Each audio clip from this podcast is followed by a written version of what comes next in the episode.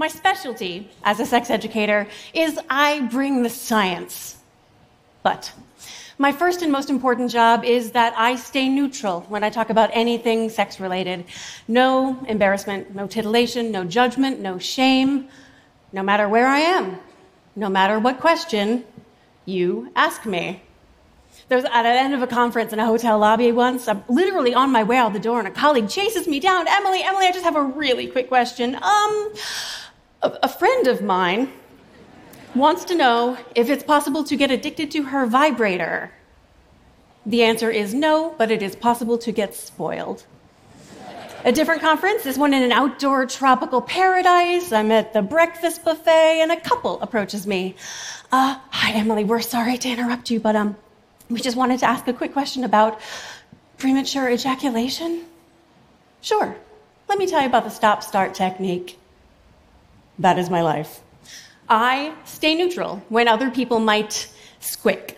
Squick is uh, an emotion that combines surprise with embarrassment plus some disgust and like not knowing what to do with your hands. So if it's, and it's a product, the reason you experience it is because you spent the first two decades of your life learning that sex is a dangerous and disgusting source of everlasting shame, and if you're not really good at it, no one will ever love you. So you might squick. Hearing me talk about sex while you're sitting in a room full of strangers, that is normal. I invite you to breathe. Feelings are tunnels. We make our way through the darkness to get to the light at the end. And I promise it's worth it because I want to share with you today a piece of science that has changed how I think about everything from the behavior of neurotransmitters in our emotional brain to the dynamics of our interpersonal relationships to our judicial system. And it starts with our brain. There's an area of your brain you've probably heard referred to as the reward center. I think calling it the reward center is a little bit like calling your face your nose. That is one prominent feature, but it ignores some other parts and will leave you really confused if you're trying to understand how faces work. It's actually three intertwined but separable systems. The first system is liking, which is like reward. So this is the opioid hotspots in your emotional brain. It assesses hedonic impact. Does this stimulus feel good? How good? Does this stimulus feel bad? How bad? If you drop sugar water on the tongue of a newborn infant, the opioid liking system sets off fireworks. And then there's the wanting system. Wanting is mediated by this vast dopaminergic network in and beyond the emotional brain. It motivates us to move toward or away from a stimulus. Wanting is more like your toddler following you around asking for another cookie. So, wanting and liking are related, they are not identical. And the third system is learning. Learning is Pavlov's dogs. You remember Pavlov? He makes dogs salivate in response to a bell. It's easy. You give a dog food, salivates automatically, and you ring a bell. Food, salivate, bell. Food, bell, salivate. Bell, salivate. Does that salivation mean that the dog wants to eat the bell? Does it mean that the dog finds the bell delicious? What Pavlov did was make the bell food related. When we see this separateness of wanting, liking, and learning, this is where we find an explanatory framework for understanding what researchers call arousal non-concordance. Non-concordance, very simply, is when there is a lack of predictive relationship between your physiological response, like salivation, and your subjective experience of pleasure and desire. And it happens in every emotional and motivational system that we have, including sex. Research over the last 30 years has found that uh, genital blood flow can increase in response to sex related stimuli, even if those sex related stimuli are not also associated with the subjective experience of wanting and liking. In fact, the predictive relationship between genital response and subjective experience is between 10 and 50%, which is an enormous range. You just can't predict necessarily how a person feels about that sex related stimulus just by looking at their genital blood flow. When I explained this to my husband, he gave me the best possible example. He was like, So that could explain this one time when I was in high school. I, uh, I got an erection in response to the phrase donut hole. Did he want to have sex with a donut? No. He was a teenage boy flooded with testosterone, which makes everything a little bit sex related. And it can go in both directions. A person with a penis may struggle to get an erection one evening and then wake up the very next morning with an erection when it's nothing but a hassle. I got a phone call from a 30 something friend, a woman. She said, So my partner and I were in the middle of doing some things, and I was like, I want you right now. And he said, No, you're still dry. You're just being nice. And I was so petty. So what's the matter? Is it hormonal? Should I talk to a doctor? What's going on? Answer? It's arousal non-concordance. If you're experiencing unwanted pain, talk to a medical provider. Otherwise, arousal non-concordance, your genital behavior just doesn't necessarily predict your subjective experience of liking and wanting. Another friend back in college told me about her first experiences of power play in a sexual relationship. She told me that her partner tied her up with her arms above her head like this. She's standing up and he positions her. So she's straddling a bar, presses up against her clitoris like this. So there's my friend standing there, and the guy leaves. It's power play. Leaves her alone. So there's my friend. And she goes, I'm bored. And the guy comes back and she says, I am bored. And he looks at her and he looks at the bar and he says, Then why are you wet? Why was she wet? Is it sex related to have pressure directly against your clitoris? Yeah. Does that tell him whether she wants or likes what's happening? Nope. What does tell him whether she wants or likes what's happening? She does. She recognized and articulated what she wanted and liked. All he had to do was listen to her words. My friend on the phone. What's the solution? You tell your partner, listen to your words. Also, buy some lube. Applause for lube. Absolutely. Everyone, everywhere. But I want to tell you a darker, listen to her word story. This one comes from a note that a student sent me after I gave a lecture about arousal non-concordance. She told me that she was with a partner, a new partner, glad to be doing things, and they reached a point where that was as far as she was interested in going, and so she said no. And the partner said, No, you're wet. You're so ready. Don't be shy. Shy. As if it hadn't taken all the courage and confidence she had to say no to someone she liked whose feelings she did not want to hurt. But she said it again. She said no. Did he listen to her words?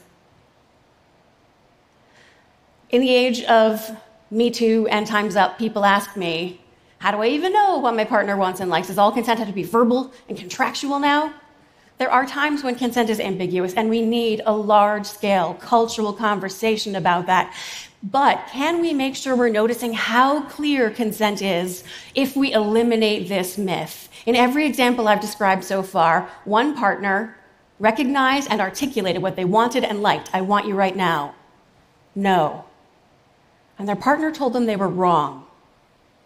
It's gaslighting, profound and degrading. You say you feel one way, but your body proves that you feel something else. And we only do this around sexuality because arousal non-concordance happens with every emotional and motivational system we have. If my mouth waters when I bite into a wormy apple, does anybody say to me, You said no, but your body said yes? And it's not only our partners who get it wrong. The National Judicial Education Program published a document called Judges Tell what I wish I had known before I presided in a case of an adult victim of sexual assault. Number 13, on occasion, the victim, female or male, may experience a physical response, but this is not a sexual response in the sense of desire or mutuality. This brings me one step closer into the darkness, and then I promise we will find our way into the light. I'm thinking of a recent court case involving multiple instances of non consensual sexual contact. Imagine you're on the jury and you learn that the victim had orgasms. Does it change how your gut responds to the case? Let me remind you orgasm is physiological. It is the spontaneous, involuntary release of tension generated in response to sex related stimuli. But the perpetrator's lawyer made sure the jury knew about those orgasms because he thought the orgasms could be construed as consent.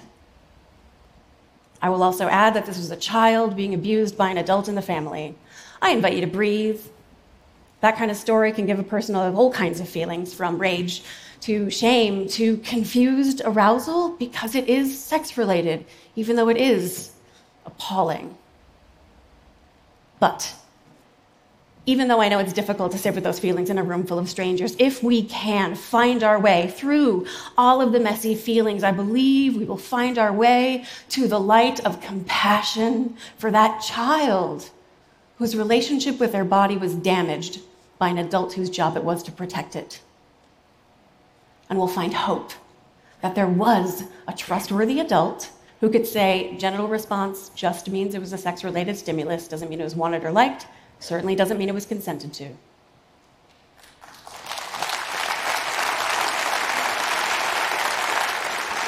That compassion and that hope are why I travel all over talking about this to anyone who will listen. I can see it helping people, even as I say the words. I invite you to say the words. You don't have to say clitoris in front of a thousand strangers. But do have one brave conversation. Tell this to someone you know who's experienced sexual violence. You definitely know someone. In the US, it's one in three women, one in six men almost half of transgender folks say genital response means it's a sex related stimulus. It doesn't mean it was wanted or liked. Say it to a judge you know, or a lawyer you know, or a cop, or anyone who might sit on a jury in a sexual assault case. Say, some people think that your body doesn't respond if you don't want or like what's happening. If only that were true. Instead, arousal nonconcordance. Say this to the confused teenager in your life who's just trying to figure out what even what. Say, if you bite is moldy fruit and your mouth waters, nobody would say to you, well, you just don't want to admit how much you like it. Same goes for down below, arousal nonconcordance. Say it to your partner. My genitals do not tell you what I want or like. I do.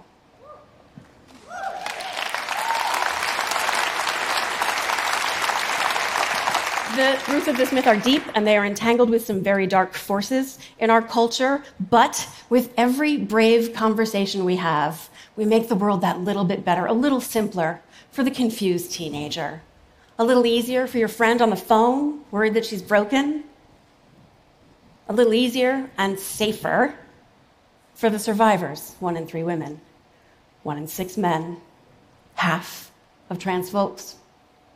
Me too. So, for every brave conversation you have, thank you.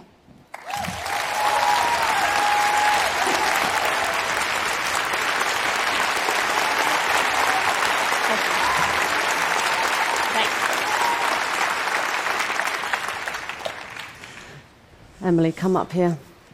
Thank you so much I know that you do this all the time, and yet still, I'm so grateful to you for having the courage to come and talk about that on this stage. It really took a lot, and we're very grateful to you. So thank you. I am grateful to be here. Um, so, in your regular day job, I imagine, as you put at the top of the talk, you get asked a lot of questions. Yeah. But what's the one question that you get asked all the time that you can yeah. share with everyone here so you don't have to answer it a thousand times sure. Throughout the rest of the week? It's the question I get asked most often is actually the question underneath pretty much all the other questions. So, can you get addicted to your vibrator? Please help me with my erectile dysfunction. Underneath every question is actually the question, Am I normal? To which my answer in my mind is, What even is normal? And why is that what you want your sexuality to be? Why do we only want to be normal around sexuality? Don't we want to be extraordinary? Like, do you just want normal sex or do you want like awesome sex in your life? I think, though, there's a lot of fear around being too different sexually. When people are asking me, is this thing I'm experiencing normal? What they're actually asking me is, do I belong? Do I belong in this relationship? Do I belong in this community of people? Do I belong on earth as a sexual person? To which the answer is always a resounding yes.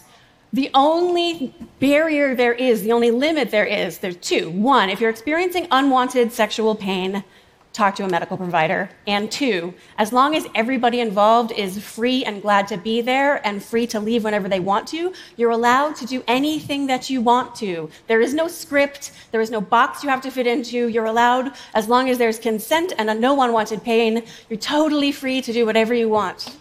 Amazing. Thank you so much. Thank you. Thank you. You're incredible. Thank you, thank you, thank you.